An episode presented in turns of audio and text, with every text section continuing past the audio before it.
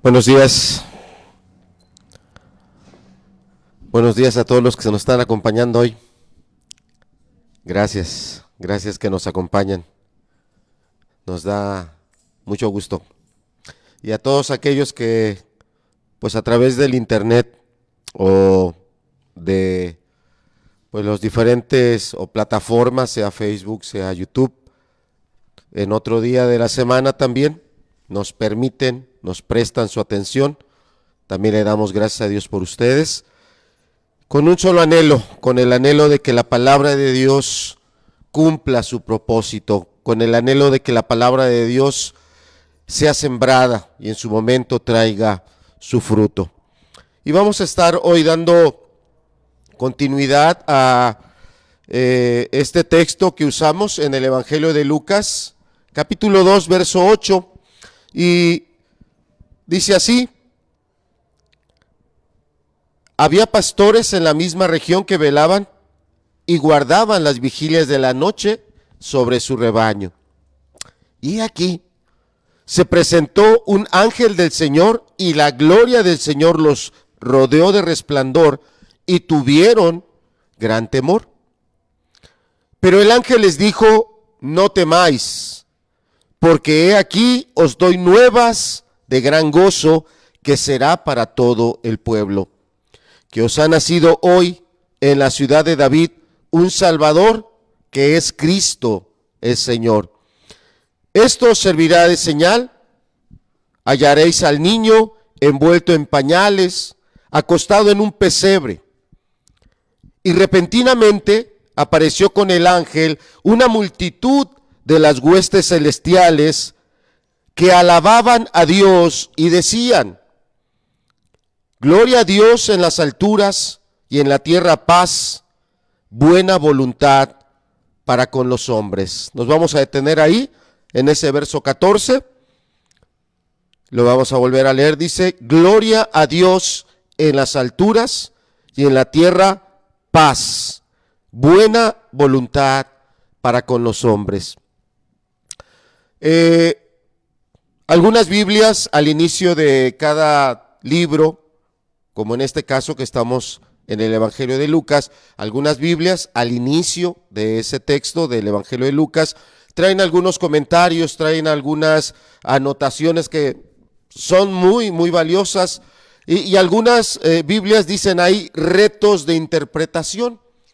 Eso quiere decir que las personas que estuvieron a cargo de la edición, la publicación y transmitir esta Biblia a otras personas están a través de diferentes teólogos, diferentes comentaristas, eh, haciéndonos alguna observación en ese punto en específico, retos de interpretación.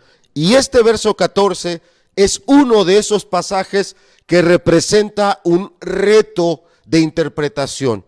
En la traducción Reina Valera así está traducido y dice, y en la tierra paz, buena voluntad para con los hombres. Si usted tiene, como ya es tan accesible el día de hoy a través de ciertos dispositivos, poder tener acceso a otras eh, Biblias como la nueva traducción viviente, la nueva versión internacional y otras este, traducciones, probablemente sea un tanto diferente lo que diga. Y algunos eh, dice para los hombres de buena voluntad. Algunas traducciones así lo tienen. Y, ese es eh, lo complicado de la traducción, porque el texto, la palabra dice que no hay justo ni a un uno. Entonces, eh, es complicado, si no imposible, y creo que es más imposible que complicado, que haya hombres de buena voluntad. Por cuanto todos pecaron, todos fueron destituidos y todos hemos sido destituidos de esa gloria. Entonces, eh, tenemos que usar de algunos otros pasajes para poder eh, el día de hoy llegar a una mejor comprensión de lo que nos quiere decir este texto, pero también que tengamos una, una claridad del propósito de nuestra vida, de por qué Dios envió a ese Salvador. Y bueno, también creo que es un pasaje, este, apuntando, haciendo otro apunte ahora, es un pasaje que es digno de subrayar, porque aquí se están cumpliendo muchas promesas de Dios, incluso desde el libro del Génesis, cuando Dios le dice a la serpiente, ¿verdad? Que, ella había herido en el calcañar, pero que de la descendencia de esa mujer vendría un descendiente que la heriría en la cabeza. Y aquí se está cumpliendo una promesa tan antigua o una profecía tan antigua como en el libro del Génesis. Aquí en el nacimiento del Señor Jesús se están cumpliendo una gran cantidad de profecías. Yo solo estoy refiriendo a la primera, a la que está ya en el libro del Génesis. Y esto es tan importante, tan importante poder mirar en la escritura que es un Dios que no habla nada más por hablar, que no dice cosas que se quedan al aire, sino que cada palabra, cada promesa que Él ha hecho, la va a cumplir. Y aquí está la prueba de ello. Tal vez en la mente de varios ha pasado la pregunta, pero ¿por qué Cristo nació en esa época? ¿Por qué no nació en otra? Algunos tal vez pensarían que pudo haber nacido antes de esta fecha, muchos siglos antes. Tal vez algunos otros piensen, ¿por qué no nació muchos siglos después? No, nació en el momento que tenía que nacer. Él llegó en el momento en el que el reloj de Dios marcó exactamente la hora y ese fue el momento en el que llegó el Mesías, el momento preciso, en el momento de mayor maldad, de mayor oscuridad, en el momento en el que estaba este pueblo escogido por él en mayor desesperación. Imagínense, ayer estaba eh, por eh, querer ilustrar esto que digo, imagínense, ayer estaba predicando eh, a unas personas que falleció un ser querido, 85 años, y partió justamente el día de ayer y los estábamos acompañando y al rato nos toca acompañarlos en el panteón. Y hacíamos un análisis. Eh, y bueno, voy a hacer la pregunta ahora y a los que están aquí, qué bueno que hay bastantes jóvenes que nos puedan contestar. Eh, ¿Cuándo fue la conquista de México? ¿En qué año? Todos están pensando que le pregunté a otro, pero no, te pregunté a ti, a ti, a ti, a ti, a ti, a ti. ¿1500 qué? ¿Fue la conquista o el descubrimiento? En el 1492 fue el descubrimiento, correcto. Y en el 1521 la conquista y la independencia de México, cuando rompimos esas pesadas cadenas que nos oprimían, en 1810, o sea que duramos cuántos años oprimidos?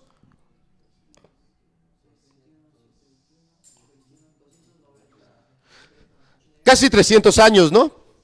Casi 300 años oprimidos, exprimidos también alguien podría decir, porque sabemos que de nuestro país sacaron muchas cosas.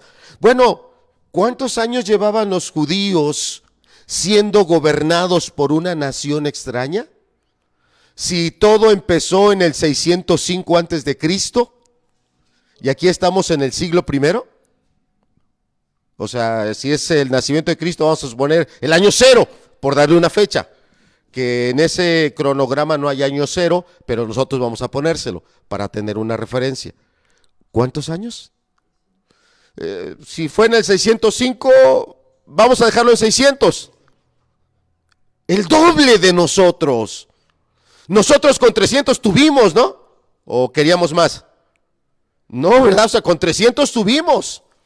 Ellos llevaban 600. Para que tú puedas entender, o quisiera que entendiéramos el grado de ansiedad que ya tenía esta población. Querían su libertad, querían una independencia, querían una autonomía, una libertad que les permitiera, como antaño, eh, prosperar o desarrollarse en diferentes áreas. Por eso te digo que era el momento más oscuro para esa nación, de la cual prometió el Señor tanto a David, y bueno, centrémonos en David, que de su descendencia siempre estaría perpetuamente sentado un descendiente de él en el trono. ¿Cierto o no? Estaba la promesa dada también.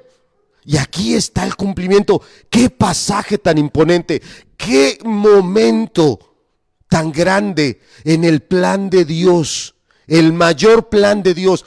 Dios tiene muchos planes, pero el mayor plan de Dios siempre ha sido la redención de la humanidad. El mayor plan de Dios en este momento estaba continuando su programa y este era el evento más importante, el nacimiento del Mesías. Tan grande fue el momento que los ángeles no se pudieron contener. Y los ángeles, ya estaba el mensajero dando el aviso a los pastores que estaban todos alterados, temerosos por esa gloria, esa eh, eh, intensa luz que los rodeaba. El ángel les dice que no teman y se presenta una hueste de ángeles. Y empieza un canto que, bueno, a, a, través de los años ha sido una alabanza que es muy hermosa. Y bueno, no es que yo sepa mucho latín, pero en los textos que estaba yo leyendo venía eh, en varios comentaristas esta palabra, la que está aquí, gloria a Dios en las alturas, que en latín es gloria in excelsis Deo. Gloria a Dios en las alturas. Hay unos ángeles que todo el día están diciéndole a Dios una palabra. Santo, santo, pero la dicen con júbilo. Nunca es una palabra que se les repite en la boca. Nunca es una palabra que se les repite en la entonación. No, es una palabra que cada vez que sale de la boca de ellos la están diciendo con verdadera adoración, con verdadera exaltación y con verdadera reverencia. Y ahora en esta escena aparecen otros ángeles que se unen a los que ya están adorando a Dios de esa manera y empiezan a decir otra adoración. Gloria a ti, Señor. Gloria a ti en las alturas mayores. Bendito y, alabado y exaltado seas. Gloria a ti, pero con un júbilo impresionante. Y a los mismos hombres les dicen en ese momento, ahí en el verso 14, y en la tierra, lo que más anhela el hombre y lo que más necesita toda persona Tal vez los más pequeños o los más jóvenes que están aquí no, no, no están todavía en el momento de apreciar esta palabra. Pero los demás que somos adultos, sí. Aunque sean jóvenes, pero ya están entrando casi a la adultez. Bueno, Cori dice, ay, a mí todavía no me metan ahí. Bueno, sí cierto, Cori todavía no. Paz. ¿Cómo les va ahora que no hay tareas? A ver, platíquenme. ¿Cómo, cómo se sienten cuando se levantan y ven la computadora y no hay trabajos que entregar, no hay clases a las cuales conectarse. ¿Cómo se sienten? ¿Tranquilos? Hay paz. Hay paz. ¿Qué tal los maestros? ¿Cómo se sienten? No teniendo que atender a no sé cuántos alumnos en una conexión. ¿Qué tal, Javi? ¿Hay paz? Y, qué contrario, ¿no? A lo mejor eh, eh, algunos padres, algunas mamás ya están anhelando que ya se vayan a la escuela. No, ya que se vayan a la escuela, ya que se reabran los salones. Anhelamos la paz, ¿cierto no? Esa es la verdad. Y yo quisiera que nuestra atención pudiera centrarse en que los ángeles estaban señalando justamente al Señor Jesucristo que a través de Él íbamos a recibir una paz, una paz que trasciende las formas humanas que nos brindan paz. Las formas humanas o las ciertas circunstancias humanas que nos brindan paz son pasajeras, no duran mucho. Las vacaciones se terminarán, empezarán otra vuelta a las clases, empezarán los compromisos, empezarán las agitaciones y esa paz, como una palomita, volará. A veces la paz pensamos que es por la edad que alcanzamos y también puedo decirles que en algún momento la edad se nos va. Y con esa edad se va esa tranquilidad que nosotros pensábamos que íbamos a tener ahí.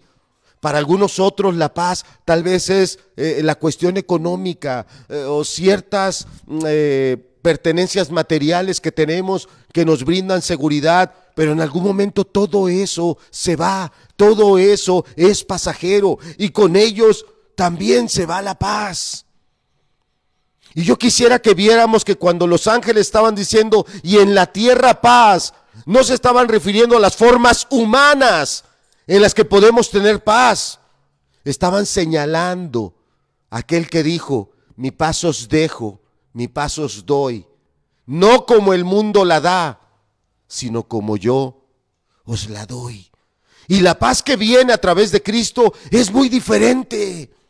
Es muy distinta. Yo quisiera que en, nuestra mente, en nuestra imaginación, pudiéramos poner al apóstol Pablo en un barco que está en medio de una tormenta, rodeado de muchos hombres, marineros, soldados, otros, y todos entrando ya en una desesperación porque el barco estaba a punto de naufragar.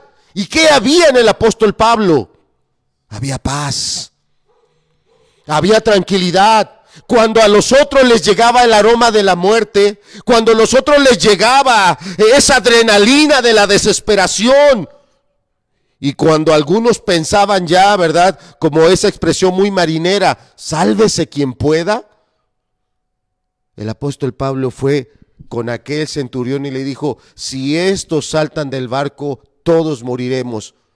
El ángel ha dicho que todos viviremos, pero tenemos que estar todos en el barco. Y esos soldados, oyendo ahora sí las palabras de aquel apóstol, eh, lograron que todos se quedaran en el barco. Paz. La mayor paz que podemos alcanzar viene solo a través de Cristo. Y en la tierra, paz. Imagínate estas palabras a los oídos de gente como esos eh, pastores, pero la sociedad en general, ¿verdad? Porque eh, la expresión del ángel fue y al pueblo, ¿verdad? Este, a todo, a todo el pueblo. Dice que nos traemos en el verso 10. Pero el ángel dijo, no temáis porque aquí os doy nuevas de gran gozo que será para todo el pueblo. Así que para cada uno de los niños que están aquí, de las niñas, de los adolescentes, de los adultos o de aquellos que estamos muy cerca de entrar a, nuestra tercera edad, para nosotros es esta palabra. Paz. Paz, una paz genuina, una paz verdadera, pero que en ese momento se estaba presentando en forma humana en ese bebé, en ese Mesías. Y yo quisiera que volteásemos a ver que eso es lo que esa sociedad de aquellos días tanto anhelaba, esa paz. Pero ¿por qué no la encontraron en Cristo? Porque la buscaron de una forma diferente. Ellos querían un rey gobernante que a patadas echara a los romanos. Ellos querían un rey, tal vez como los días de Salomón, que trajera alguna prosperidad económica. A tal punto eh, de Salomón se dice que en sus días la plata era estimada como nada, es decir, era de bajo valor la plata. Había otras cosas, otros metales preciosos o otros artículos preciosos de gran valor, a tal manera que la plata era estimada como nada. Y tal vez algunos anhelaban eso y no pudieron encontrar en Jesús esa paz. Y fíjate a dónde se les dijo a esos pastores que encontrarían al niño. ¿En dónde dice el texto que lo iban a encontrar? ¿En dónde, Lili? ¿A ese bebé dónde lo iban a encontrar? No oigo, no oigo. Fuerte. Fallín, ¿en dónde? En un pesebre. Para ellos les causó gran admiración, fueron a ver, todo lo que les dijo el ángel se cumplió, pero ese, ese Mesías no estaba en un gran palacio, ese Mesías no estaba rodeado de un gran ejército, no estaba él ahí custodiado por personalidades muy destacadas, salvo sus padres. Interesante mensaje del Evangelio que nos hace ver sobre todo solo hacia la persona de Jesús, no hacia las cosas materiales. A los niños que están aquí, adolescentes, a los jóvenes. ¿En dónde estamos buscando la paz? ¿En mi edad? ¿En mi juventud? ¿En mis dones? ¿En mis habilidades? ¿En mis capacidades que pueden retribuir económicamente? ¿En mis relaciones? ¿Estoy bien relacionado? Estoy bien posicionado hablando no solo familiarmente, sino eh, eh, eh, en relación con otras personas con las cuales me puedo apoyar para ir avanzando en una posición, en un buen empleo, en una buena recomendación, en una buena referencia para hacer algún vínculo comercial con alguien más. ¿En dónde estoy buscando yo mi paz? La que viene a través de Cristo solo puede venir primero a través de un genuino arrepentimiento, un genuino reconocer que soy pecador, un genuino reconocer que la obra que Él hizo en la cruz fue por mí, para pagar cada uno de mis pecados. ¿Por qué Cristo murió en la cruz? ¿Porque soy un pecador? Sí, porque soy un pecador. Tenga yo la edad que tenga. Es que tengo ocho años y reconozco mis pecados. Eres un pecador. Es que tengo 15 años y reconozco mis pecados. Eres un pecador. Tengo más años y reconozco mis pecados. Eres un pecador. Y Él murió en la cruz por ti. Y es en ese momento cuando a través del perdón empieza a fluir esa paz. Pasemos un tiempo ahora a ver la parte final. Dice buena voluntad para con los hombres. Dice ahí en el verso 14, ya, ya comentamos que, bueno, la reina Valera así la tiene traducida, pero vamos a ver algunos otros pasajes que yo quisiera que nos ayudaran para la parte final de este pasaje, o de, perdón, de esta predicación. ¿Por qué? Porque esta predicación se centra en la obra de Jesús, en la obra de Jesús, pero también esta predicación se centra en el propósito de mi vida. Que yo pueda entender que mi vida tiene un propósito. Aquí en el Evangelio de Lucas capítulo 2, verso 14, dice así, gloria a Dios en las alturas. Eh, desea que varios comentarios traen esta palabra en latín. Gloria in excelsis Deo, gloria a Dios en las alturas. Y eso es muy importante. Lo, quiero enfocar al final del, del mensaje. Y la otra parte dice buena voluntad para con los hombres. Pero el aspecto de lo complicado en la traducción de este pasaje es que no hay justo ni a un uno. Eso quiere decir que desde los más niños que están aquí, y hay varios que son niños, son pequeños, pero son pecadores. La justicia no está ahí. La justicia no está ahí. Somos, ¿verdad? nuestra naturaleza tiende al pecado, a las mentiras. Desde un niño, desde alguien muy pequeño, puede tender a mentir porque agarró algo que no tenía permitido. A lo era de su hermano, era de su hermana, lo agarró, lo dañó, lo echó a perder, lo volvió a poner en su lugar y de repente viene mamá, viene papá o viene el hermano, viene el hermano y pregunta, ¿quién agarró esto? No, yo no sé, yo no fui. Y él sabe que sí lo hizo. Está mintiendo. Bueno, ahí está el pecado. Somos tendientes al egoísmo. Desde muy pequeños tendemos a compararnos y a pensar, ah, yo soy mejor que mi hermano, ah, yo soy mejor que mi primo. Y tendemos al egoísmo tendemos a menospreciar a otros porque nosotros nos sentimos mejores por habilidades, por ciertas características físicas, de estatura, de color de piel, de, fisonomía, de color de ojos. Es impresionante la, variedad de aspectos que pueden llevar a una persona al egoísmo. A veces son las calificaciones, tienes una inteligencia, tienes una capacidad y ves a otros con un menosprecio, con una actitud nada agradable. Y llega el momento en que los hijos así tratan a sus padres. Ya los tratan sin respeto, los tratan sin amor, los tratan con altanería, los tratan con desprecio. ¿Por qué? Porque es el pecado que está en nosotros. Entonces, ¿Cómo podríamos nosotros tomar que es cierto que, hay hombres de buena voluntad? Bueno, sí los hay, pero no es su naturaleza. Primero tiene que haber un arrepentimiento, tiene que haber una transformación a través de la gracia. Pero vamos a ver otro pasaje. Estamos en el Evangelio de Lucas. Si nos ayudas, esto ya no está en las diapositivas. Eh, vamos al capítulo 3, ahí adelantito.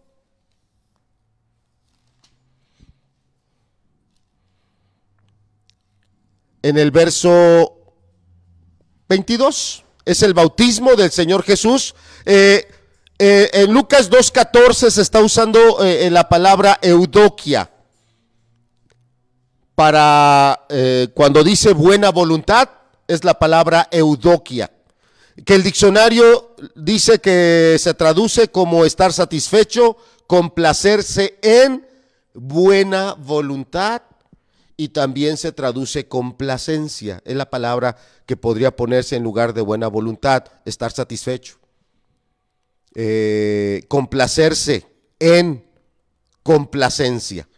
Veamos cómo está usada la es otra palabra que es de la raíz principal en Lucas 3:22 dice así.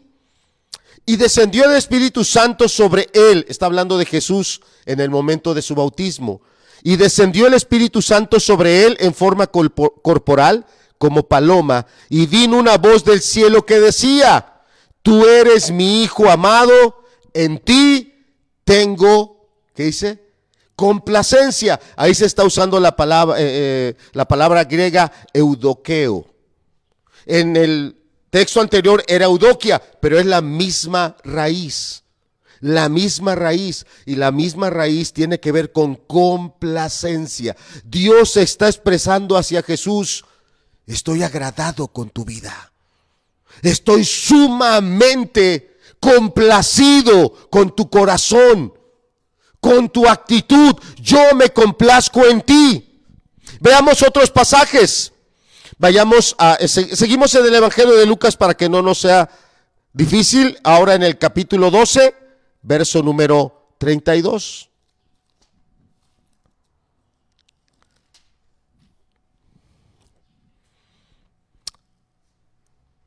Es una parábola, una parábola que habla de la iglesia y dice, no temáis, algunos no la sabemos de memoria, no temáis, manada pequeña, porque a vuestro Padre, lea qué dice, placido, eudoqueo, eudoquia. A Dios le ha complacido darte qué cosa? El reino. Volvemos a ver que la palabra se usa más para complacencia que para esa expresión que está eh, eh, en, Lucas 2.14, ¿verdad? Que habla de buena voluntad, habla de complacencia. Entonces, una traducción más correcta para Lucas 2.14 es gloria a Dios en las alturas y en la tierra paz a los hombres en quienes está la complacencia de Dios. Para los hombres en los que Dios se complace. Y no es cualquier hombre. No es cualquier hijo, es en aquel hijo que está haciendo la voluntad de su Padre. Y ahí está una promesa que es muy grande para el día de hoy. ¿Anhelas esta paz? ¿Necesitas esta paz? Reconcíliate primero con Dios a través de Cristo. Reconoce tus pecados, arrepiéntete, abandónalos Busca ese camino de santificación y empieza a andar ese camino andando, complaciendo a Dios. Vayamos ahora a otro texto, salgamos del Evangelio y vayamos a la carta a los Romanos, capítulo 15, verso 26. Romanos capítulo 15, verso 26 está hablando de iglesias de regiones de iglesias de la región de Macedonia y de iglesias de la región de Acaya. O sea, no es una iglesia, no son dos, son varias iglesias, varios grupos de hermanos, porque iglesia son las personas, no es el edificio. Y fíjese lo que dice el apóstol, en este caso es Lucas también, el que escribe, ah no, perdón, es Pablo, sí, pensé que estábamos en Hechos, pero no, en Romanos, eh, lo que dice el apóstol Pablo de, de, estas iglesias. En Romanos capítulo 15, eh, verso 26. Porque Macedonia y Acaya tuvieron a bien, esa palabra es eudoquia o eudoqueo, tuvieron a bien se complacieron, así se agradaron. Esto es lo que a ellos les complació. Tuvieron a bien hacer una ofrenda para los pobres que hay entre los santos que están en Jerusalén. Este es un hecho histórico. Históricamente está comprobado que hubo un tiempo de hambre profetizada por un profeta llamado Agabo. Agabo claramente dijo que vendrían tiempos de hambre y vino un tiempo de mucha hambre a esta iglesia. A esta iglesia que el libro de los hechos nos dice que iban y vendían sus heredades y de todo el precio de lo vendido venían y lo ponían a los pies de los apóstoles. En ese momento ellos tenían esa facilidad, en ese momento su estabilidad económica les permitió sin dificultad vender su heredad el dinero obtenido por la venta de la heredad, ponerlo a los pies de los apóstoles y que los apóstoles lo ocuparan para suplir las necesidades de una iglesia de miles de personas. Pero los años pasaron, los tiempos cambiaron. E iglesias que estaban muy lejos, en la región de Macedonia, la región griega, la región de Acaya, regiones muy distantes de Jerusalén, se enteraron que sus hermanos estaban pasando hambre y necesidad ¿Y en qué se complacieron? En hacer una ofrenda. Eso fue lo que llenó su corazón. Eso fue lo que los llenó de alegría. Y le enviaron con solicitud. Aquí estamos viendo otro pasaje donde la palabra nos está mostrando con claridad hacia dónde se orienta más bien la expresión en complacerse en algo. Veamos un último pasaje, Vamos a la segunda carta del apóstol Pablo a los tesalonicenses. Segunda carta del apóstol Pablo a los tesalonicenses, capítulo 2, verso 2. Este es un pasaje, verso 12, un pasaje fuerte. Este pasaje, toda esta sección es una sección fuerte porque está hablando de aquellas personas que, que no buscan a Dios, no buscan reconciliarse con Dios Segunda de Tesalonicenses 2, 12. Gracias.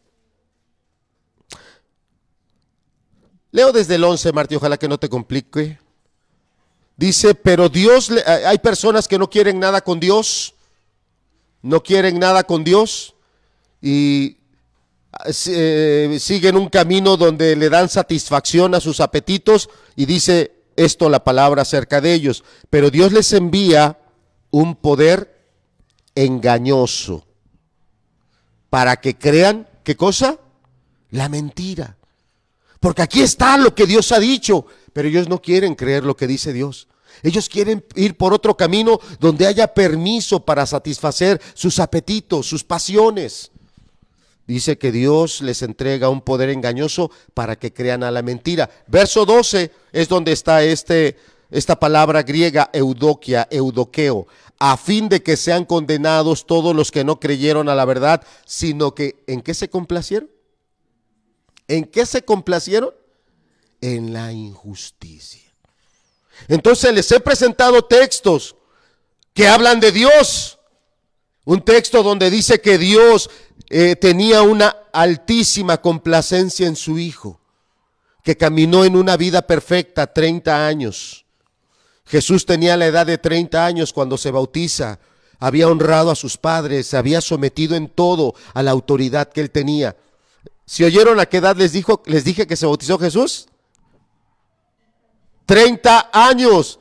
Algunos ya nada más estamos esperando cumplir los 18. Bueno, yo ya tiene rato que los cumplí.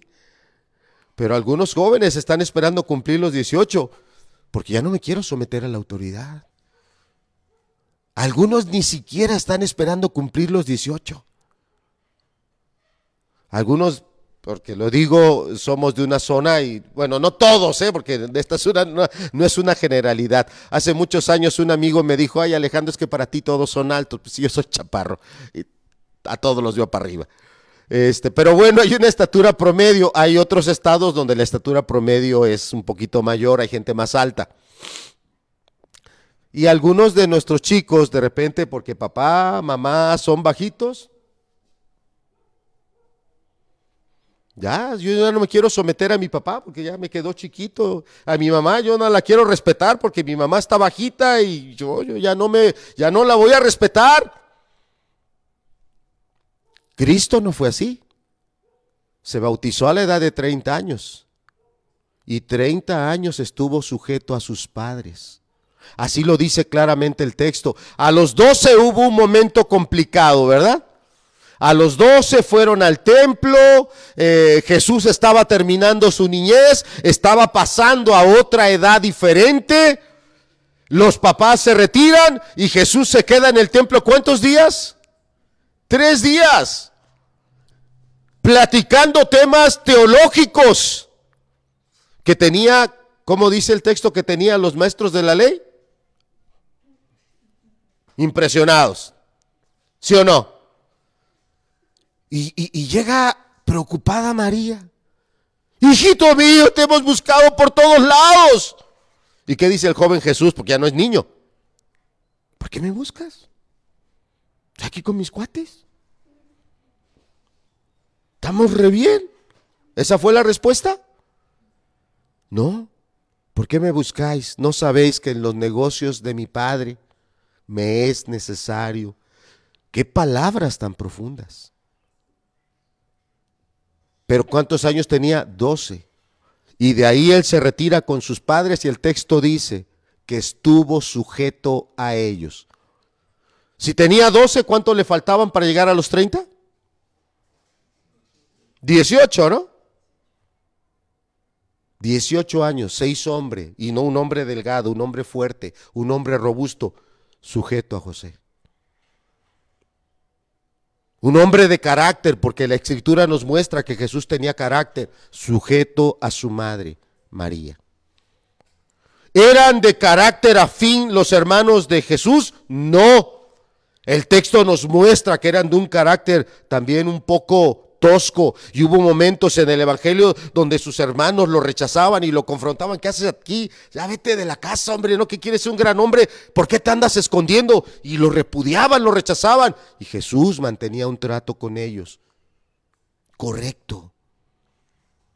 Lo que quiero decir es que cuando Él se bautiza, Jesús no había pecado ni contra ninguno de sus hermanos, ni contra ninguno de sus dos padres, ni contra ninguna otra persona había vivido una vida en santidad, en sujeción. Y en ese momento cuando Él se bautiza, se abre el cielo y se oye la voz de Dios diciendo, en ti yo me he complacido. No, no era la expresión por ese momento en que se estaba bautizando. Era la expresión por esos 30 años de obediencia. ¿Cómo me he complacido en todo esto? ¡Qué bien lo has hecho! ¡Qué palabras de Dios! ¿Se oirá alguna voz así por lo que vivimos esta semana? ¿Se oirá esa voz para con Alejandro o Javier o, Roge o, Charis o cualquiera de nuestros jóvenes o Gaby o cualquiera de nuestros jóvenes que está aquí, que Dios diga, ¿cómo me he complacido contigo? ¡Qué bien lo has hecho! Con cualquiera de nuestros niños y adolescentes, porque hay dos niños y, y Andresito ya es adolescente, o Andrés ya es adolescente, ¿será la voz que se oye de Dios? ¿Cómo me complazco con tu corazón? ¿Cómo me complazco cada vez que en lugar de actuar de una forma grosera, actuar de una forma enojada, te humillas y reconoces, no, Cristo pagó por mis pecados, yo no quiero ofender a Cristo, yo no quiero volver a, a, mi viejo hombre, yo no quiero irme por ese carácter contrario al corazón de Dios. ¿Será la voz que se oye de Dios? En ti yo me complazco. Creo que todos estos pasajes ya vimos cómo Dios expresa su complacencia, ya vimos cómo iglesias como las de eh, Macedonia y Acaya tuvieron una actitud que a ellos les dio mucha alegría. El hacer el bien a mí me da mucha alegría. Me complazco en hacer el bien, porque también vimos otro pasaje donde hay personas que no se complacieron en hacer el bien, sino en hacer el mal.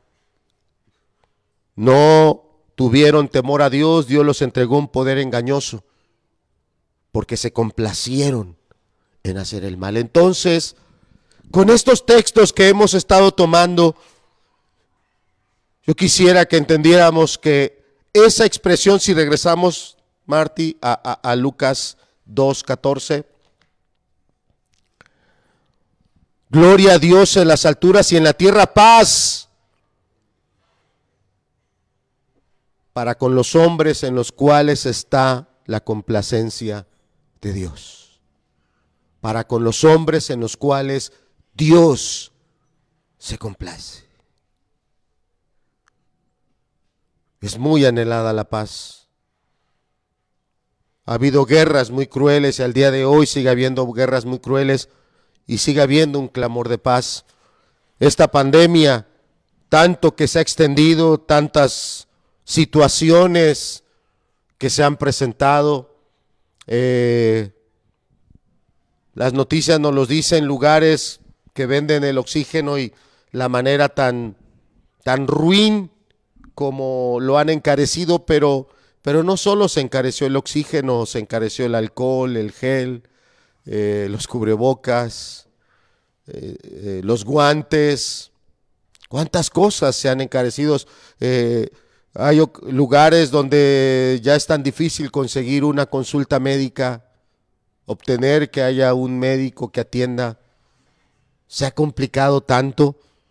Realmente la paz es tan anhelada, pero estamos buscando una paz que es pasajera.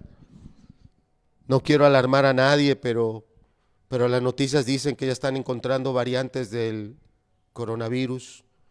Por lo menos ha habido dos países, o cuando menos, bueno, tal vez sea uno. En Inglaterra se encontró una variante y eso quiere decir que el virus ya mutó.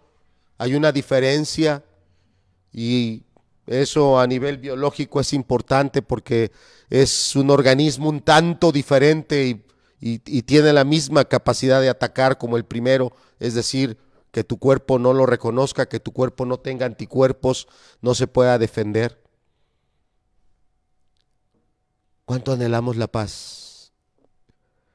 Pero qué triste cuando buscamos una paz que está solo en las cuestiones temporales y no la paz que viene a través de Cristo. Eh, para terminar el mensaje, yo quisiera hablarles que eh, hay diferentes organismos, pero uno que es muy conocido es la Organización Mundial de la Salud, la, OMS, o esta otra organización que es la Organización de las Naciones Unidas. Y estas organizaciones tienen embajadores de buena voluntad. Así se les llama, embajadores de buena voluntad. Eh, y son personalidades conocidas eh, de diferentes áreas de la sociedad. Pueden ser las artes, puede ser un escultor, un pintor, una persona que baila ballet eh, hay una gran variedad de las artes, no quiero quedarme corto. Entonces son personalidades reconocidas de las artes. Hay muchas personas que, vamos a decirlo así, tienen su admiración para esa persona que se desarrolla en un área de las artes, entonces esa persona tiene influencia. Eh, eh, son también personalidades reconocidas de la literatura, o sea, personas que escriben libros, libros que llegan a tener una gran distribución, un gran impacto, entonces convocan a ese escritor para que sea un embajador de buena voluntad. También hay embajadores de buena voluntad en el área de los deportes. Eh, en todos los deportes hay deportistas que tienen una actitud muy, muy pulcra, eh, muy acorde no solo al deporte, sino eh, en el convivio con una sociedad. y, también estas organizaciones los convocan para que sean embajadores de buena voluntad. Y, hay otras áreas, ¿no? Hay muchas áreas, artistas, este, cómicos, una gran variedad de áreas donde estas organizaciones convocan y llaman a una de estas personas para que sean embajadores de buena voluntad. ¿Cuál es el, la labor e, el compromiso que adquieren estos embajadores. Se comprometen a contribuir para sensibilizar al público acerca de algunos problemas de salud que son importantes. Es decir, estos embajadores van a ir a diferentes lugares, a diferentes países, van a tener contacto con la sociedad y, el mensaje que ellos van a, o sea, el objetivo de ellos es sensibilizar a una persona acerca de problemas importantes de la salud. ¿Qué es sensibilizar? Que aquellas personas que lo oyeron y se dan cuenta que ellos están eh, cometiendo errores acerca de su salud puedan reaccionar y decir, no, yo tengo que hacer cambios en mi vida. Eso es sensibilizar. Dice el verso 14, gloria a Dios en las alturas y en la tierra paz. Esa paz vino por medio de Cristo. Y es una paz que sobrepasa todo entendimiento. Nosotros no somos la fuente, Cristo es la fuente. Pero somos embajadores los discípulos que estaban, que más adelante encontraron en Jesús esa fuente de paz, ellos fueron embajadores. Ellos llevaron esa paz a todos los lugares. Cada uno de nosotros es un embajador. La pregunta es, ¿de qué? ¿Soy un embajador de buena voluntad que lleva esa paz? O soy un embajador que lleva el egoísmo. Soy un embajador que lleva los problemas. Soy un embajador que lleva la maldad. Eh, creo que hace tiempo compartía este testimonio. Yo tengo contacto con un ingeniero. Él eh, me hace algunas reparaciones de algún equipo, sobre todo cuando se descompone, yo se lo llevo y él me lo arregla. Y eh, él tenía sobre un lugar cercano a mi casa su, su negocio. empezó la pandemia, los negocios cerraron, así que no se me hacía extraño que yo pasaba y su negocio estaba cerrado. Pero bueno, de repente cambió el semáforo, se empezaron a reabrir algunos negocios, pero el de este ingeniero no abría. Y en una ocasión yo estaba por otra zona, otra colonia, y de repente paso por un lugar y, veo eh, cómo estaba pintado ahí ese negocio. Digo, ah, se parece al de, se parece al del ingeniero. Yo me quedé con ese, se parece. Ya subimos al vehículo, vamos hacia la casa y mi esposa me dice, ¿te diste cuenta? Ahora el negocio está aquí. Le digo, pues yo lo vi muy parecido, pero no, no, no me di cuenta si es el mismo propietario. Sí, dice, ahí estaba el ingeniero. Ah, le digo, no lo vi. Lo, lo voy a venir a ver para que me arregle otra vuelta a mi aparato que tenías compuesto. Se lo llevé. Eh, ¿Y qué? ¿Por qué se vino usted hasta acá, ingeniero? Ya me platicó su via crucis, una dificultad tremenda que tuvo con los dueños de, del local anterior. Qué terrible es cuando las personas no tenemos buena voluntad. Él me dice, a mí me dice ingeniero y se lo agradezco, pero no soy ingeniero. este, dice, mire Inge, yo tenía pagado los meses de renta, llevaba ocupando el local ocho años y pues de repente yo quiero este, reabrir y voy otra vuelta y me dicen que hay problemas, que habían cortado la luz, eh, yo demostré que no, que yo había pagado mis servicios, voy a, la Comisión Federal y me muestran que ellos habían metido la solicitud de la suspensión, ellos, el propietario. Entonces regreso y bueno, ¿de qué se trata? Porque no es que la cortaron, es que ustedes eh, hicieron la cancelación del servicio. Ah, es que te pedimos que retires todas tus cosas porque vamos a ocupar el local.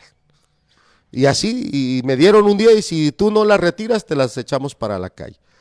Y, me, dice, y, me dice, ingeniero, y pues es gente preparada, el dueño de los locales es un doctor. Y después de tantos años así me hizo. Una vía crucis, pero ese no es el objeto del testimonio, sino él me dice, mire, pues aquí estamos empezando de cero. Este, yo tuve un problema familiar. Tengo un hijo de tal edad, su hijo es adolescente. Eh, mi hijo se, se metió en un serio problema de adicciones, muy serio. Yo le creía a mi hijo que tenía que hacer tareas. Yo le creía a mi hijo que iba con unos amigos a hacer algo bueno. Yo le creía. Pero empezamos a notar cambios en mi hijo.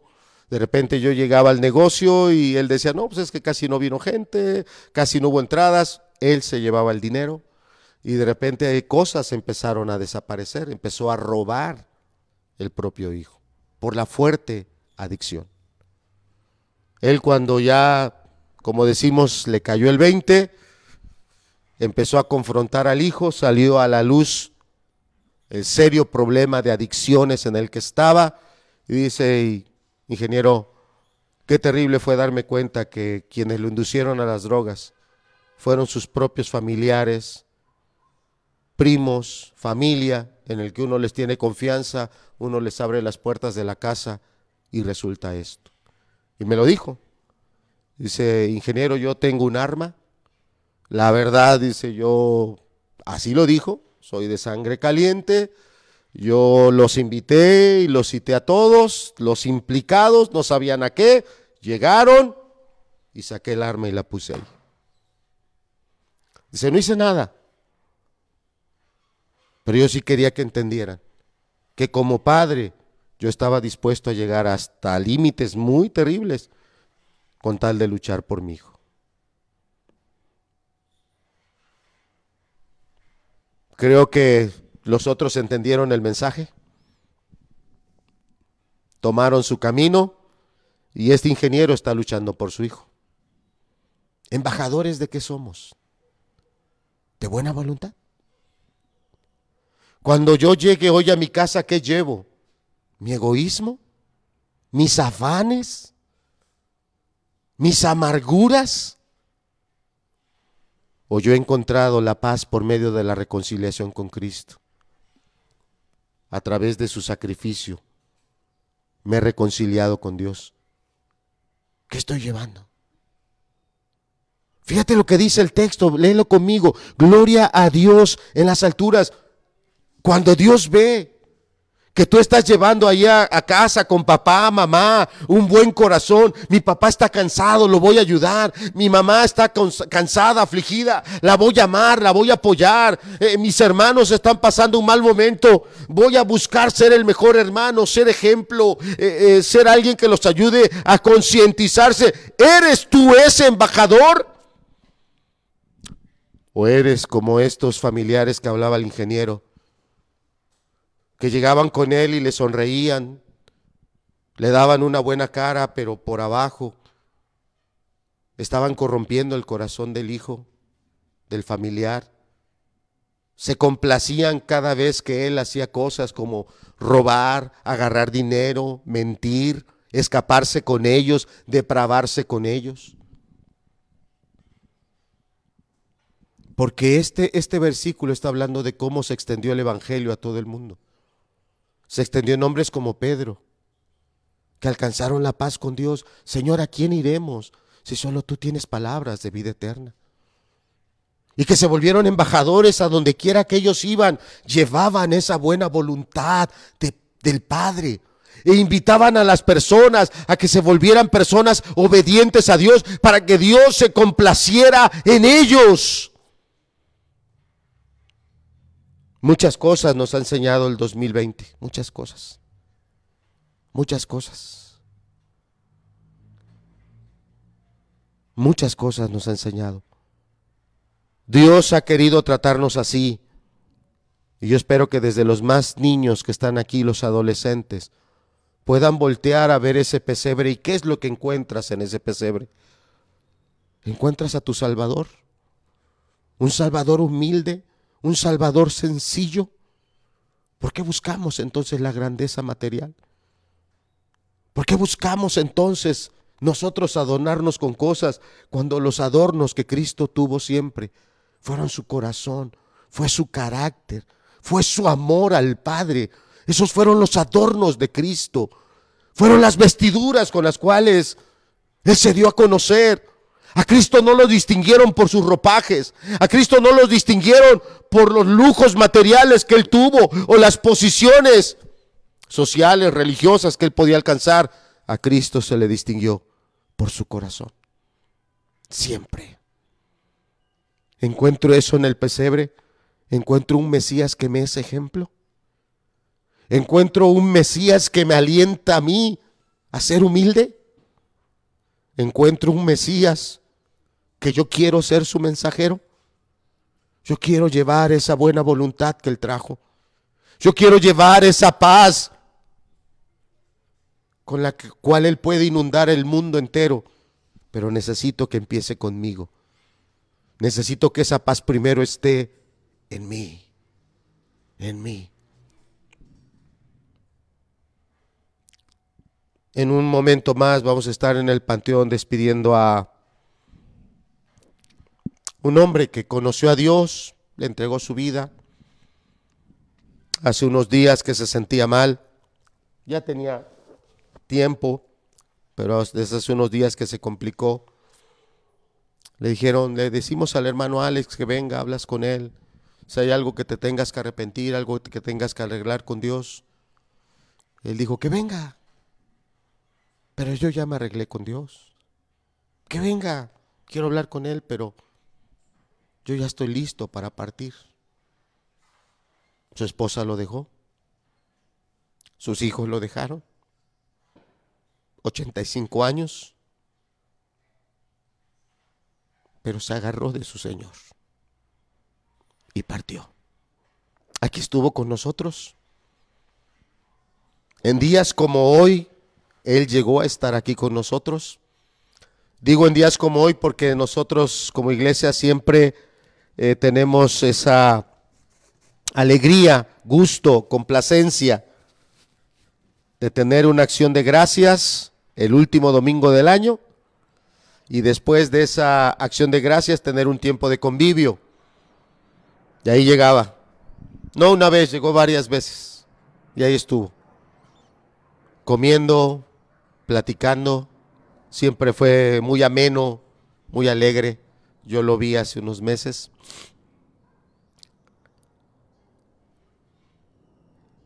Él se complació en darle su vida a su Señor. Termino con esto. Gloria a Dios en las alturas. ¿Habrá alabanza a Dios? Gloria in excelsis Deo. Cuando Dios vea cómo eres como hijo. Dios te mirará en el cielo y dirá, ese es el corazón que a mí me agrada. Ese es el joven que a mí me anima, dirá Dios. Qué carácter. Qué servicio. Qué sencillez. Cuando Dios nos ve como esposos, habrá esa gloria en las alturas, es decir, esa es la labor de Cristo, esa fue la reconciliación que hizo Cristo, que no solo cambió el corazón de ese esposo para con Dios, cambió el corazón de ese esposo para su esposa, cambió el corazón de ese padre para sus hijos. ¿Habrá esa gloria? Se la merece, se la merece. Volvámonos embajadores del mejor de los reyes.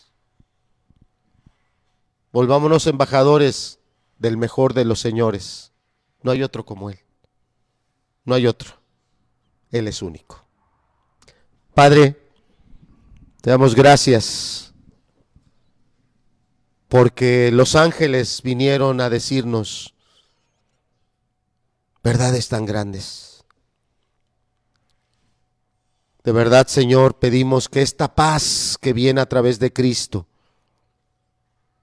no solo pueda ser alcanzada a través del arrepentimiento, sino a través de un continuo humillarnos y darnos cuenta que separados de ti no somos nada, busquemos mantenernos unidos a Cristo, la fuente de esa paz, la fuente de esa verdadera vida. Y no solo lo pedimos para las personas adultas, para los niños, para los adolescentes, para los jóvenes. Que las vidas de aquellos, Señor, que verdaderamente amen a este Salvador humilde, te den gloria a ti en el cielo. Porque lo que hizo Cristo en la tierra, viviendo en esa entrega, en esa disposición, permitió que en las alturas tú dijeras, este es mi hijo amado, en él tengo complacencia. Que esa palabra se pueda oír en las vidas de tus hijos. Que esas palabras se puedan repetir para que haya una gloria de la cual tú eres digno allá en el cielo, Señor. Bendícenos, Señor, te lo pedimos en el nombre de aquel que es la fuente de toda dádiva y todo don, Cristo Jesús. En su nombre lo pedimos, Señor. Amén. Pues nos despedimos. Eh, no pusimos hoy la diapositiva, pero el semáforo epidemiológico se sigue moviendo.